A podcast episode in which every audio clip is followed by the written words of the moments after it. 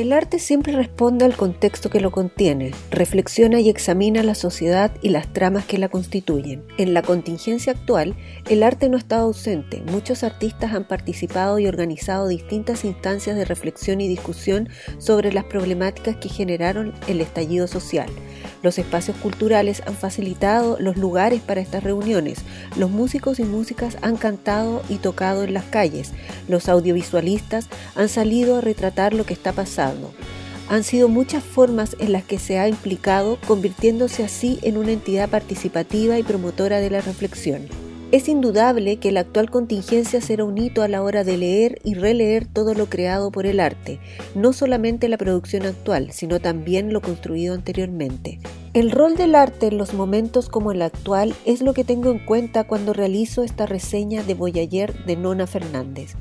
Nona Fernández no escribió este libro en este contexto. Según sus propias palabras, ni siquiera imaginaba una situación como la actual cuando redactaba las páginas de Boyayer pero su reflexión llega a nuestras manos cuando en Chile se generó un punto de inflexión sin retorno.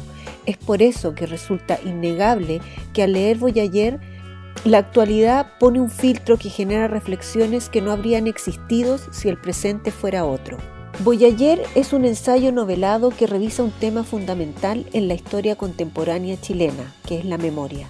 Fernández comienza su relato con un hecho familiar y cotidiano, ella acompaña a su madre a realizarse unos exámenes neurológicos y advierte que la actividad cerebral al generar un recuerdo se refleja en el monitor de manera similar a las imágenes astronómicas. Desde esa constatación como punto de partida, Nona Fernández enlaza distintos aspectos de la naturaleza, el ser humano, la sociedad y la cultura para plantear distintas reflexiones sobre los conceptos de memoria y recuerdo.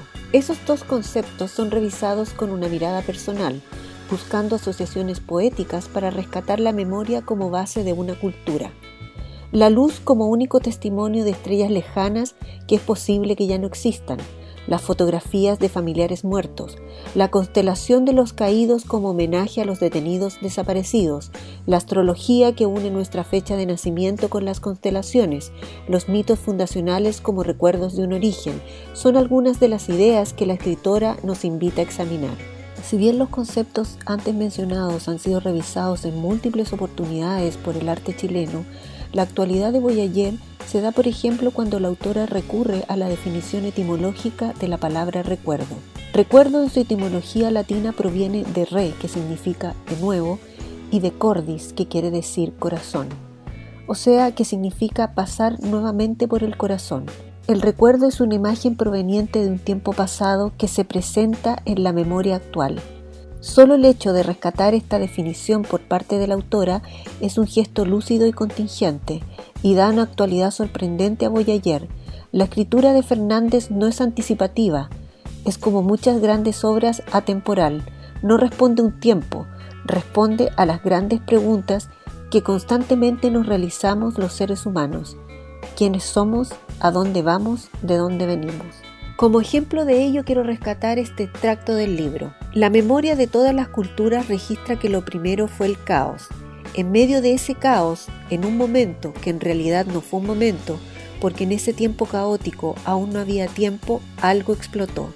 Pasaron largos millones de años para que luego de esa gran explosión que fue el inicio del universo, el Sol, nuestra estrella madre, fuera cunada por alguna nebulosa con el material estelar de otra estrella anterior para luego nacer y comenzar a brillar como lo hace hasta el día de hoy. Mujeres y hombres han observado desde siempre al Sol y al resto de las estrellas intentando responder el abismal enigma de su existencia. ¿Quiénes somos? ¿A dónde vamos? ¿De dónde venimos? Soy Tatiana Oliveros y esto es Cita de Libros.